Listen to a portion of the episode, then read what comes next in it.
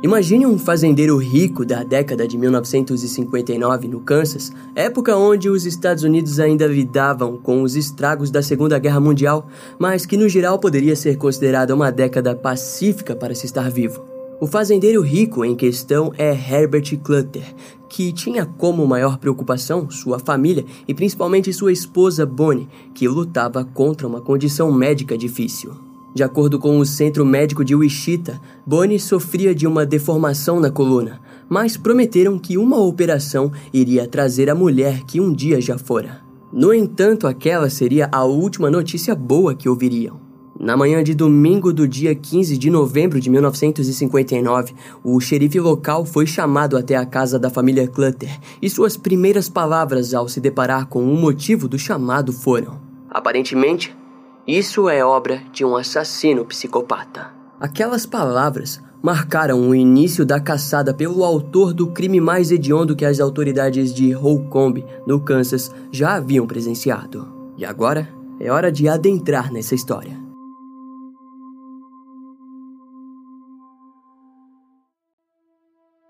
No ano de 1959, homens cruéis como Adolf Hitler já não causavam mais temor e a história já havia tratado de botá-los no seu lugar. Segundo o falecido ex-senador dos Estados Unidos, ele foi apenas um homem que deveria ter pensado melhor antes de interferir nos ideais americanos. Afinal, os Estados Unidos sempre foram a famosa terra da liberdade, mas que não daria espaço para foras da lei, bandidos e lunáticos. Entre os anos da década de 50 e 60, a maioria dos casos criminais envolviam assassinatos cometidos por familiares, amigos, vizinhos ou colegas de trabalho. Mas é fato de que, a partir do início de 1960, um tipo novo de criminoso surgiria como uma praga violenta dentro da sociedade americana. E enquanto isso ainda não havia sido notado, o fazendeiro Herbert Clutter vivia tranquilamente na pequena cidade de Holcomb, no Kansas. Uma cidade que poderia ser facilmente visitada por qualquer estrangeiro ou mochileiro que estivesse a caminho de Las Vegas e Califórnia. Aos finais de semana, seria normal serem vistas famílias na sala de reuniões do Clube 4H, que mais tarde organizava piqueniques ao ar livre. Em sua maioria, todas essas famílias eram conservadoras e que cuidavam do solo que havia sido garantido a eles por Deus. Embora os moradores amassem Holcomb, eles sabiam que se desejassem bailes, orquestras, casas noturnas ou restaurantes chiques, precisariam fazer uma viagem de 16 quilômetros até a cidade vizinha, Garden City. Lá sim eles encontrariam de tudo: policiais nas ruas, lugares 24 horas, grandes produtores de cavalos e gado e muita prosperidade.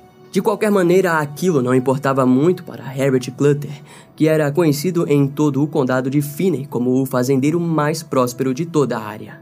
Sua fazenda carregava o nome de River Valley e era decorada com uma casa enorme de dois andares construída em 1948. Além do mais, a sua fazenda era conhecida por ser composta por vários celeiros que armazenavam toda a sua colheita de sorgo, conhecido aqui no Brasil como milhos a burro. Entretanto, toda a sua riqueza não era invejável, pois os moradores sabiam que Herbert Clutter havia trabalhado duro para ter o que tem, além de ter se formado em agricultura na Universidade Estadual do Kansas. No passado, Herbert havia sido escolhido pelo próprio ex-presidente dos Estados Unidos, Dwight Eisenhower, como consultor no Conselho da Agricultura do país.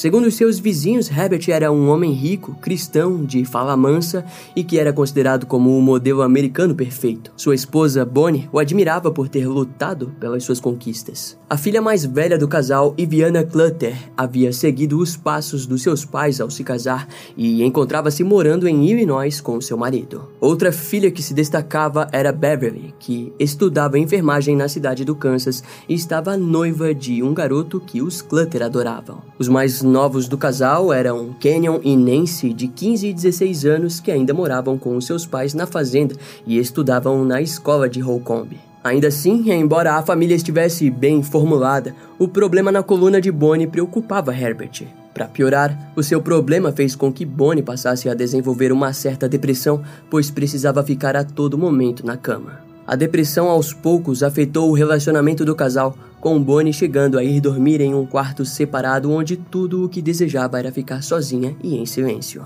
Em novembro de 1959, o dia de ação de graças estava se aproximando e a residência dos Clutter era grande o bastante para que horas fossem gastas em uma limpeza com vassouras, baldes e muita água. Juntos, todos os moradores começaram a limpar a casa e isso significava que a varanda, o porão e o sótão deveriam ficar impecáveis. No sábado do dia 14 de novembro daquele ano, a filha mais nova, Nancy Clutter, foi posta para trabalhar na cozinha, fazendo tortas ao lado de sua vizinha, Jolene Katz. Nancy possuía apenas 16 anos, mas havia recentemente ganhado em um concurso de culinária na feira estadual. Então a família Katz realmente desejava que Jolene aprendesse desde pequena a fazer uma boa torta. Nancy era uma garota bonita, magra e ágil como um menino. E as coisas mais bonitas sobre ela eram seus cabelos castanhos, curtos e brilhantes, e sua pele polida com sabão, ainda levemente sardenta e marrom rosado do sol do verão passado. Mas foram seus olhos, bem separados, escuros e translúcidos, que a tornavam imediatamente agradável. Escreveu Truman Capote em seu livro A Sangue Frio. Na medida em que as horas passavam, Nancy e seu irmão Kenyon terminavam alguns serviços no quintal, enquanto o cheiro de torta na cozinha começava a se fazer presente. A brisa naquele dia era de total despreocupação, até que o pôr do sol chegou e os Clutters se reuniram para os preparativos da janta. Às sete da noite, o namorado de Nancy, Bob Rupp, chegou na residência para convidá-la para irem até o Lago McKinney para aproveitar o luar que a lua cheia estava proporcionando. Herbert, no entanto, não gostava da ideia de deixar sua filha e seu genro irem sozinhos até um lago no tardar da noite. Sendo assim, ele convidou Bob para assistir TV com eles na sala de estar, convite esse que foi aceito pelo garoto. Posteriormente, Bob relataria: Quando penso no passado, acho que alguém já devia estar escondido lá, talvez entre as árvores. Ao fim da noite, todos foram para as suas camas. Já Nancy e Bob permaneceram alguns minutos sozinhos até o garoto decidir ir para casa. Depois, Nancy caminhou até o seu quarto no andar de cima, onde começou a sua rotina de beleza antes de dormir. Enquanto isso acontecia, no lado de fora, um Chevrolet preto 1949 surgiu das sombras e permaneceu entre as árvores da enorme residência dos Clutters. Quando Nancy terminou sua limpeza de pele, ela resolveu provar o vestido de veludo vermelho que estava na cômoda próxima à sua cama. Ela iria usá-lo na manhã seguinte no culto da igreja local. No entanto, a manhã dominical jamais chegaria para os Clutters novamente. O sol iluminava de forma delicada as margens do rio Arkansas e a cerca branca da residência dos Clutters. Enquanto isso, um veículo atravessava as árvores que cortavam os feixes de luz que alcançavam o rosto de Clarence Evalt, que todos os domingos levava sua filha Nancy Evalt para acompanhar os Clutters nos cultos de domingo de manhã. Foi por volta das nove horas da manhã quando a pequena Nancy tocou a campainha da residência, mas não obteve resposta. De início, ela pensou que talvez eles já haviam ido para o culto, mas logo percebeu que os dois veículos da família ainda estavam na garagem. Nancy tocou a campainha novamente, mas sem receber respostas, decidiu correr até a porta de trás que dava no escritório do pai de sua amiga. Quando ela bateu na porta, a mesma abriu sozinha. A primeira pergunta foi um pouco tímida, afinal, não desejava atrapalhar Herbert. Olá, a Nancy está acordada? perguntou a garota que foi recebida por um silêncio angustiante. Aquele cenário a fez voltar correndo até o carro do seu pai, onde ambos se dirigiram até a vizinha Susan Kidwell, que telefonou para os Clutters. Contudo, a ligação jamais foi atendida. Naquela situação, Nancy e Susan foram até a fazenda, onde simplesmente entraram diretamente pela porta da cozinha que Susan sabia que sempre estaria aberta. Vimos imediatamente que os Clutters não tinham tomado café da manhã. Não havia pratos, nada no fogão. Então notei algo engraçado. A bolsa de Nancy estava no chão, meio aberta. Passamos pela sala de jantar, então comecei a subir as escadas. O som dos nossos passos me assustou mais do que tudo. Eles eram tão altos em comparação ao silêncio que ali predominava. A porta de Nancy estava aberta. As cortinas não haviam sido fechadas e o quarto estava cheio de luz do sol. Nancy e Walt diz que eu gritei, gritei gritei. Eu só me lembro do ursinho de pelúcia de Nancy olhando para mim, e de Nancy, e de me ver correndo.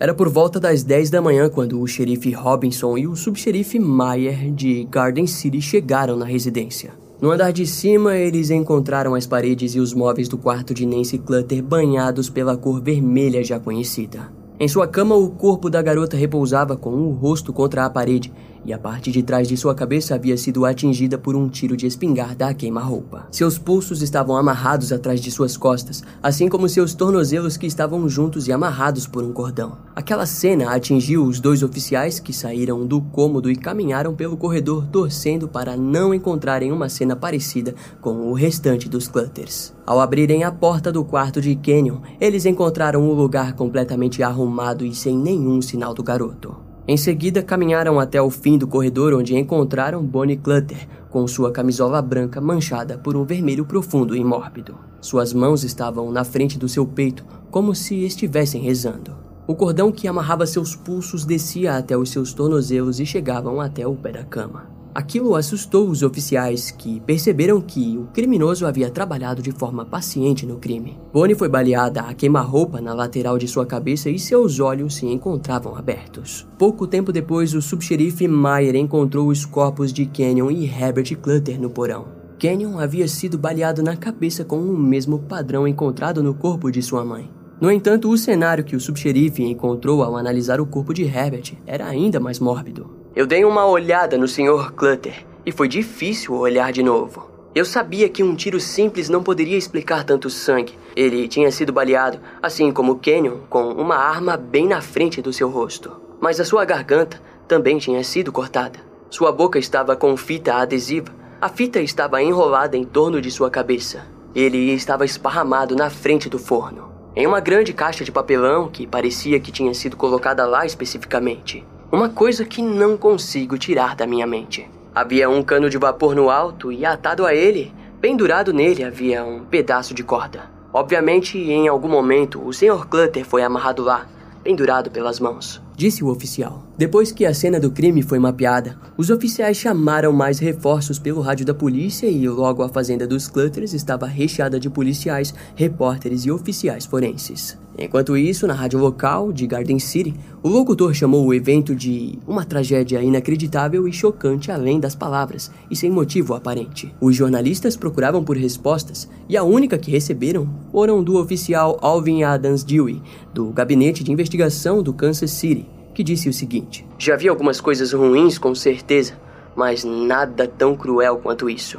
Alvin possuía 47 anos e era um dos oficiais mais experientes em todo o Kansas. Ele já havia atuado como xerife do condado de Finney e como agente especial do FBI em Nova Orleans, San Antonio, Denver, Miami e São Francisco. Naquela altura da sua vida, sua experiência havia o levado para a parte de trás de uma mesa no prédio do gabinete de investigação da cidade do Kansas. Ele não poderia mais ser feliz. Afinal, Alvin amava o Kansas. Porém, aquele crime o chocou de uma forma diferente. Todos conheciam os Clutters, menos ele que procurou dar ênfase ao dizer: Mesmo que eu conhecesse a família, não me sentiria diferente em relação a esse crime. Por mais que demore até mesmo o resto da minha vida, eu vou descobrir o que aconteceu naquela casa, o porquê e quem. Aquela vontade de justiça vinha principalmente por causa da sua esposa, Mary, que tratou de ligar para o seu marido para informar que a família Clutter havia sido assassinada a tiros. Na época, Alvin estava atuando em um caso em Wichita e já havia passado várias horas em claro analisando os papéis do caso quando recebeu a ligação de Mary. Devido ao pedido do departamento do xerife, Alvin ficou no comando de mais de 18 homens que trabalhariam no caso do assassinato dos Clutters. A teoria sobre os crimes que mais chamou a atenção foi criada pelo próprio Alvin, que falou sobre a possível existência de dois criminosos envolvidos nos assassinatos. Segundo ele, dificilmente Herbert se deixaria ser subjugado por apenas um homem armado, e mesmo se tivesse perdido uma briga física, seu corpo teria sido descoberto com mais ferimentos nos braços, pernas ou no geral.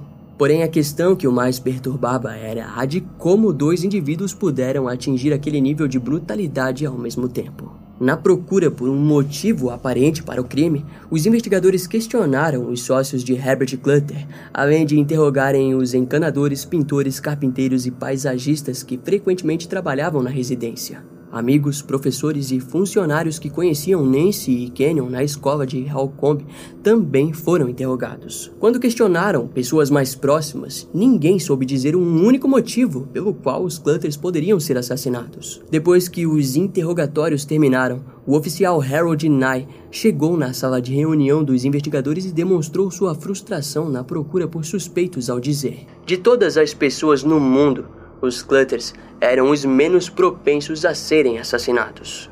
As investigações iniciais só foram cessar quando o funeral da família foi anunciado pela funerária Phillips na Garden City. Mais de 600 pessoas compareceram no cemitério Valleyville. O responsável pelas palavras a serem ditas foi o reverendo Leonard Covan, da primeira igreja metodista, que pediu silêncio à multidão e disse: Deus nos oferece coragem, amor e esperança mesmo que caminhemos pelas sombras do Vale da Morte. Aquelas palavras não foram recebidas de forma fácil por nenhuma das pessoas presentes, e muito menos pelos responsáveis pelo caso, que sabiam que a justiça precisava ser feita em nome da família Clutter. Inicialmente, as investigações na cena do crime não demonstraram nada mais do que a personalidade deturpada do responsável ou responsáveis pelos assassinatos. Porém, a equipe forense descobriu um par de pegadas de botas em uma caixa de papelão que estava manchada de sangue. Curiosamente, as pegadas só foram encontradas quando as manchas de sangue foram analisadas através da luz ultravioleta, que acabou revelando as marcas de sapatos masculinos. As pegadas eram distintas entre si, e como Herbert e Kenyon estavam descalços, elas foram consideradas como marcas de pelo menos dois suspeitos em potencial. A descoberta acabou sendo contida pela polícia, que acreditava que poderia identificar o suspeito apenas analisando o tipo de bota que estavam usando ou que ainda usavam. Embora a informação tenha sido considerada valiosa, ela logo passou a se tornar inútil devido à demora em identificar algum suspeito. A equipe forense também identificou que não foram encontradas na cena do crime nenhum dos cartuchos dos tiros que mataram os membros da família. Infelizmente, para os investigadores responsáveis, essa informação significava que os criminosos foram cuidadosos além do normal. Em outras palavras, eles provavelmente não cometeriam erros bobos que os levassem para a prisão. De todas as características do crime, a que mais incomodava Alvin era o fato de que nada havia sido roubado. A bolsa de Nancy havia sido encontrada na cozinha e Bonnie ainda portava as suas pulseiras caras. E para retirarem a última dúvida se algo havia sido ou não roubado, a governanta da família Clutter foi chamada para ir de quarto em quarto e analisar se algo estava faltando. De todos os itens caros da família, a única coisa que estava faltando era um rádio Zenith do quarto de Canyon. De acordo com a governanta, o menino adorava aquela coisa. Ele não iria a lugar nenhum sem ele e sempre o colocava no mesmo canto de sua mesa. Alvin ficou confuso com aquela informação, pois agora aparentemente ele teria que caçar ladrões de rádios, se é que existem. Aos poucos, o caso da família Clutter começou a exigir de Alvin atenção 24 horas. Isso significava que o seu casamento com Mary estava em uma completa escuridão. Durante as investigações, Alvin passou a fumar cerca de três maços de Lucky Strikes por dia, enquanto o seu almoço e janta se tornaram refeições secas e sem gosto nenhum. Em seu tempo livre de descanso, Mary notou que o seu marido estava a todo tempo ao lado do telefone, esperando por uma ligação que indicasse uma nova direção para a investigação ou que lhe desse nomes. E foi assim até as vésperas de Natal do ano de 1959. O Natal estava fazendo muito bem para a pequena comunidade de Halcombe, no Kansas, mas para Alvin aquele era o pior Natal de sua vida. Pelo menos foi até a ligação do diretor do gabinete de investigações do Kansas City, Logan Sanford. Feliz Natal, Alvin. Nós temos uma testemunha, um detento da prisão de Lansing. Ele acredita que sabe quem são os assassinos. Dois deles, ex-companheiros de cela. Estou enviando informações para que você seja o primeiro. Pela manhã você receberá uma entrega especial. Mas por enquanto anote esses nomes: Richard Hickok e Perry Smith. Aqueles nomes jamais sairiam da mente de Alvin, que pela primeira vez em cerca de um mês iria dormir esperançoso de que poderia finalmente encerrar aquele caso. Richard Hickok era um homem loiro, de porte musculoso, que era sempre observado com sua camiseta aberta, onde uma tatuagem de caveira era vista no seu peito. Acompanhado de suas outras dezenas de tatuagens, Richard carregava um sorriso arrogante que fazia dele uma das piores companhias. Mas aquilo não importava muito para o seu amigo Perry Smith, que era um homem de poucas palavras. Na verdade, ele nem ao menos precisava delas. Sua afeição era o bastante para que a pessoa em sua frente entendesse o que ele queria dizer. Durante o final de novembro, a dupla havia percorrido quase todo o México, onde Perry aprendeu algumas músicas em espanhol, as quais ele amava tocar em seu violão.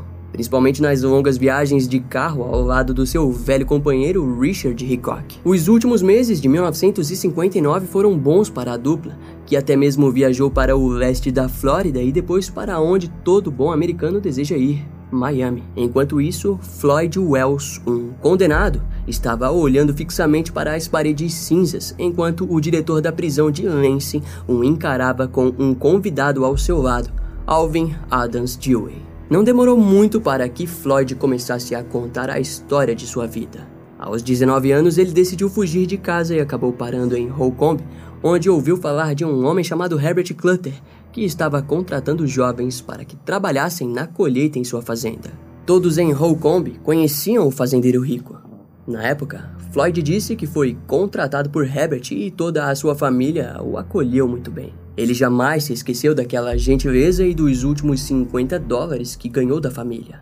Contudo, Floyd não ficou muito mais do que um ano com Herbert até que decidiu seguir a estrada e acabou se casando, se divorciou, serviu no exército e em junho de 1959 acabou sendo preso.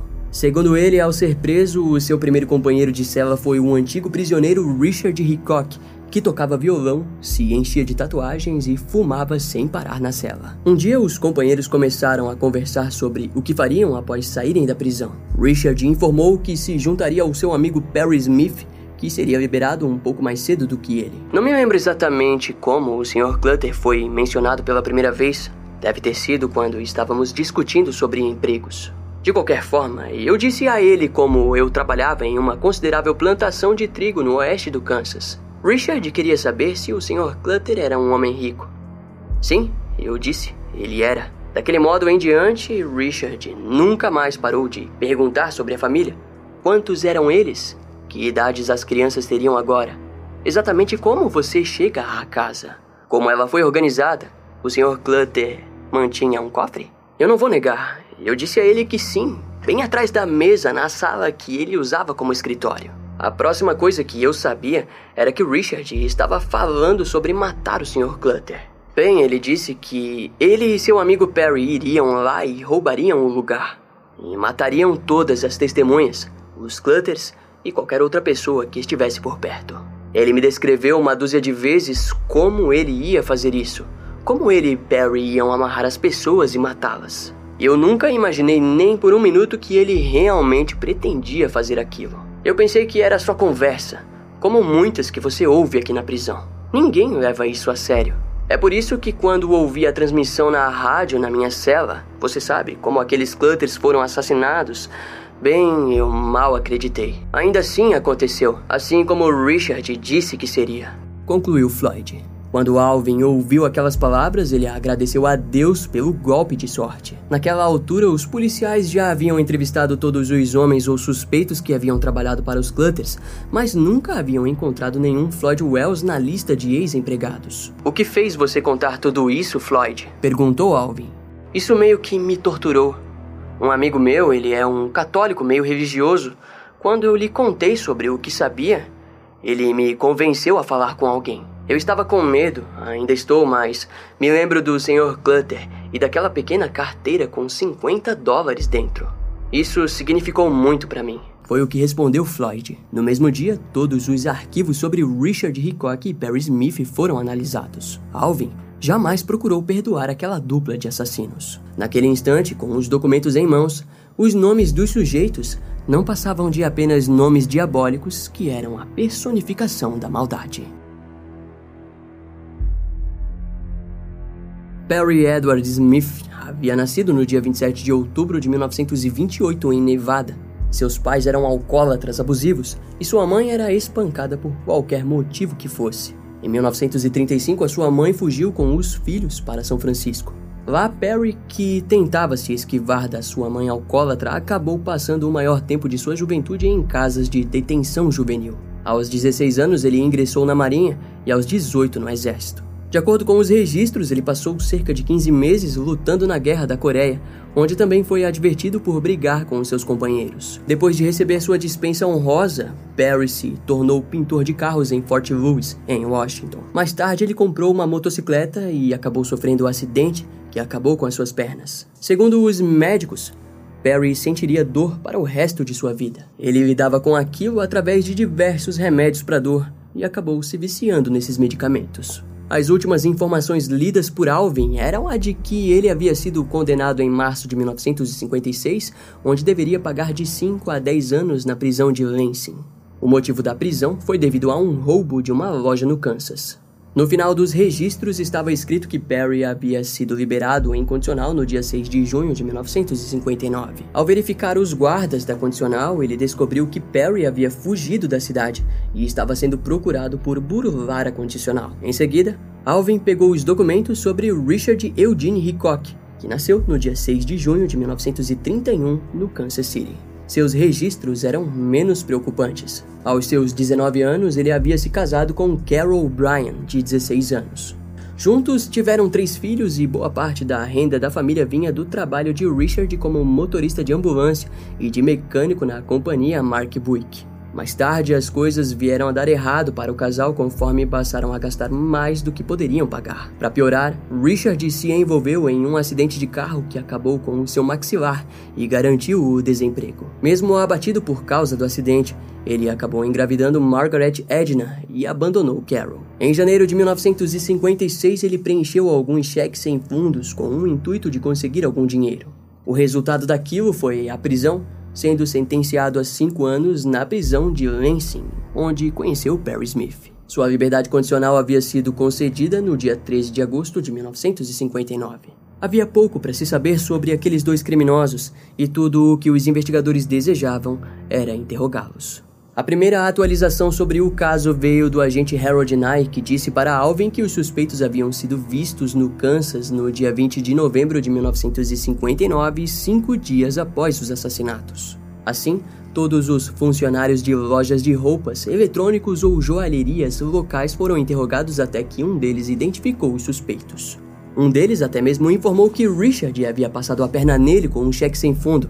Outro funcionário identificou o criminoso como um falador e Perry como um cúmplice quieto. Em seguida, os investigadores foram até a cidade de Oleita, no Kansas, onde interrogaram os pais de Richard. Os dois disseram que entre os dias 14 e 15 de novembro, seu filho havia recebido visitas de um amigo de cabelos oleosos e que vestia uma jaqueta de couro. Segundo eles, o homem se chamava Perry alguma coisa de Las Vegas. Não deixaram de dizer que não gostaram da aparência do sujeito e nem da sua personalidade. Foi descoberto que na semana dos assassinatos, a dupla havia feito uma viagem a qual relataram como inútil para os seus amigos, provavelmente porque não haviam encontrado nenhum dinheiro na fazenda dos Clutters.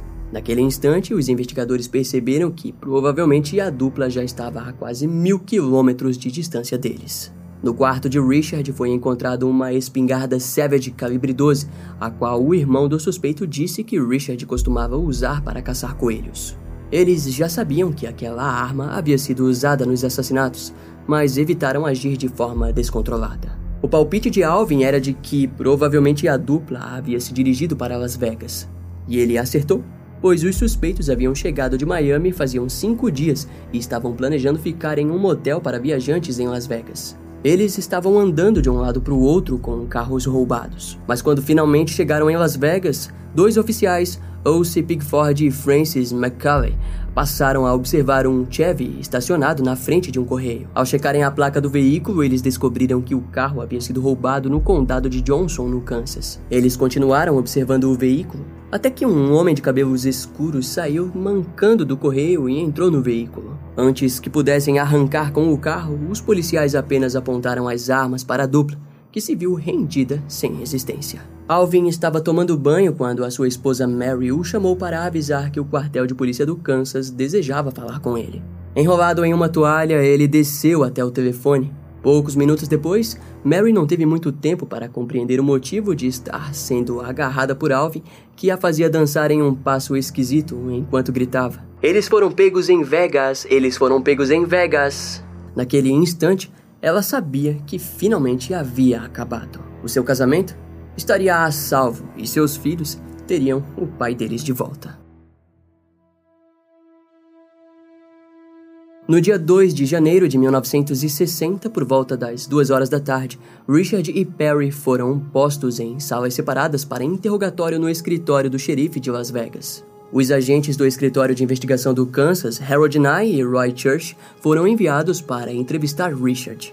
Na outra sala, Alvin Dewey e o agente Clarence Dantz interrogaram Perry Smith. Richard se mostrou egoísta, com um largo sorriso no rosto enquanto encarava os agentes. Queremos perguntar a você sobre suas atividades desde a sua liberdade condicional. Sabemos que você estava fazendo compras no Kansas, disse um dos oficiais. A pergunta havia sido feita como uma forma de insinuar sobre os assassinatos dos Clutters, mas Richard não demonstrou nenhuma reação. Após algum tempo de conversa fiada por parte de Richard, o agente Roy Church perdeu a paciência e o questionou sobre os assassinatos. Uou, eu não sou nenhum assassino! gritou Richard. Em resposta, eles apenas o informaram que havia uma testemunha viva que provaria a conexão dele no crime diante o tribunal. De forma dura, os interrogadores perceberam que ele não falaria nada e o deixaram em uma cela. Em contrapartida, Alvin Dewey também não havia conseguido nada com Perry Smith. No entanto, no dia seguinte, 3 de janeiro de 1960, e também dia do aniversário de Nancy Clutter, Richard pareceu disposto a encerrar o caso como presente de aniversário para a vítima. Mas Perry, com sua feição raivosa, não abriria a boca e apenas relatava o quanto havia bebido e se relacionado com diversas profissionais do sexo durante os meses anteriores. Após horas de entrevistas, Alvin levou Perry para um passeio de carro onde lhe ofereceu um cigarro e, enquanto acendia para o criminoso, ele disse o seguinte: você sabia que o seu amigo alegou que você matou todos os Clutters? Ele jogou toda a panela de ensopado quente em você, meu amigo. Irritado com aquela informação, Perry disse que iria contar a sua versão da história. Segundo ele, tudo começou com uma certeza de grana fácil. Richard havia dito sobre um cofre na residência dos Clutter e até mesmo desenhou um mapa de cada canto da mansão. Ele relatou em como compraram as armas e luvas para que não deixassem impressões digitais e até mesmo contou em qual loja haviam comprado as amarras que usaram nos clutters. Holcomb é uma cidade tão pequena, se você piscasse, a perderia de vista. O carro chacoalhou sobre uma ferrovia e então notei que Richard estava virando o Chevy em uma estrada particular rodeada de árvores. Apagamos as luzes, além disso, não precisávamos delas para ver. A lua estava cheia e brilhante. Dirigimos mais adiante no caminho. Podíamos ver os celeiros, os silos e a casa contra a lua. Relatou Perry. Em seguida, eles beberam e vestiram suas luvas. Segundo o mapa de Richard, a dupla foi direto para a porta do escritório de Herbert Clutter, que estava aberta. Perry contou que não conseguiram encontrar nenhum cofre e se viram obrigados a acordar o próprio dono da casa. Inferno! Ele não queria aceitar que tinha dirigido 400 milhas por nada. Nós nos movemos na escuridão para a sala. Nossos malditos passos batiam tão alto, as tábuas do piso rangiam a cada movimento que fazíamos. Relatou Perry. Ao chegarem no quarto de Herbert, eles rapidamente o levantaram e o questionaram sobre o cofre. No entanto, Herbert informou que não havia nenhum cofre e que ele resolvia tudo através de cheques. Insatisfeito, Richard exigiu que fossem até a esposa de Herbert, pois achava que ela possuía algum dinheiro. Herbert então suplicou informando que a sua esposa estava invalidada, mas os criminosos ignoraram e foram até o quarto separado que Bonnie Clutter estava. Ela se assustou com a presença dos criminosos e diante o fracasso em conseguir algo dela, eles a botaram amarrada em uma cadeira no banheiro. Perry relatou que Herbert a todo momento tentava acalmar a esposa, informando-a que eles não estavam lá para machucá-los. Segundo Perry, aquilo era verdade. Até aquele momento, eles não desejavam prejudicar a vida de ninguém. Em seguida, Perry foi até o outro quarto e encontrou o garoto Kenyon, de 15 anos, e lá encontrou a primeira coisa de valor, um pequeno rádio cinza. Então, eu gostei daquele rádio. Então eu o peguei e pelo menos não sairia de mãos vazias. Enquanto aquilo acontecia, Perry contou que Nancy apareceu no corredor vestida e com o seu cabelo molhado, como se ainda não houvesse ido dormir. Depois de reunir cada um deles, eles perceberam que realmente não havia cofre algum e que não tinham ideia do que fazer com aquilo. Então eles separaram cada um dos familiares em um canto da casa, onde interrogariam intensamente no intuito de descobrir algum segredo envolvendo dinheiro. Perry contou que quando ficou sozinho com Bonnie, ela se mostrou terrivelmente preocupada com Nancy, alegando para que ele não deixasse que Richard a agredisse sexualmente. Perry compartilhou para Alvin que até mesmo ele próprio estava com medo que aquilo acontecesse e prometeu para Bonnie que não deixaria Richard fazer nada. Nesse meio tempo, Perry percebeu que realmente Richard já se encontrava sozinho com Nancy. Assim, quando ele entrou no quarto da garota, Richard permaneceu sério e juntos eles amarraram os tornozelos da garota para em seguida enfrentar Richard no corredor. Richard me disse que queria brincar com Nancy e eu disse: Que diabos é você? Eu odeio esse tipo de comportamento, isso me irrita. Nós tivemos uma pequena discussão lá no corredor do lado de fora do quarto dela.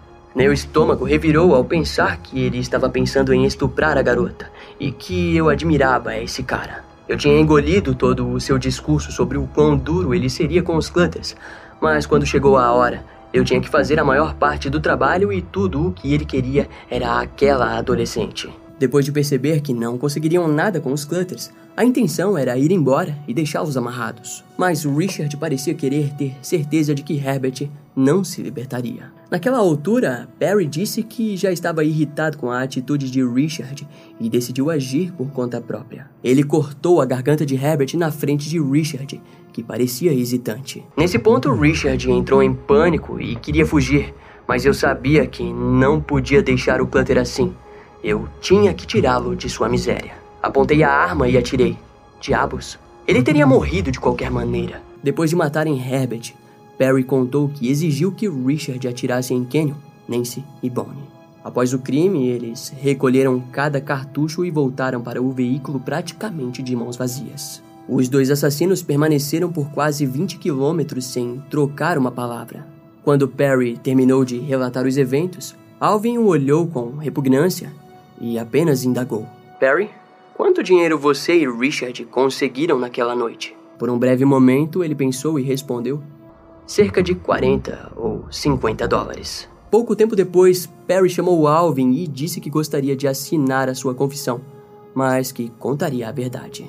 Ele confessou ter matado todos os membros da família Clutter sozinho, sem nenhuma ajuda de Richard Hickok. Alvin, no entanto, rejeitou a alteração na confissão e apenas fez um acordo para que Perry informasse a localização dos cartuchos, da fita adesiva e do cordão usado para prender os Clutters, que haviam sido enterrados em uma área rural afastada do Kansas. Foi então que o julgamento da dupla começou no dia 23 de março de 1960. Todo o Kansas se mostrou extremamente agitado, clamando pela condenação de morte dos assassinos. No tribunal, Arthur Clutter um dos filhos mais velhos de Herbert e Bonnie viajou cerca de 160 quilômetros apenas para ver os animais que haviam matado seus irmãos. Quando Floyd Wells entrou no tribunal, ambos os criminosos se mostraram extremamente furiosos com a tal traição daquele homem. Diante o júri, Floyd repetiu a história para todos, desde o seu trabalho na fazenda dos Clutters até a sua conversa com Richard sobre o cofre. Além de declarar o seguinte: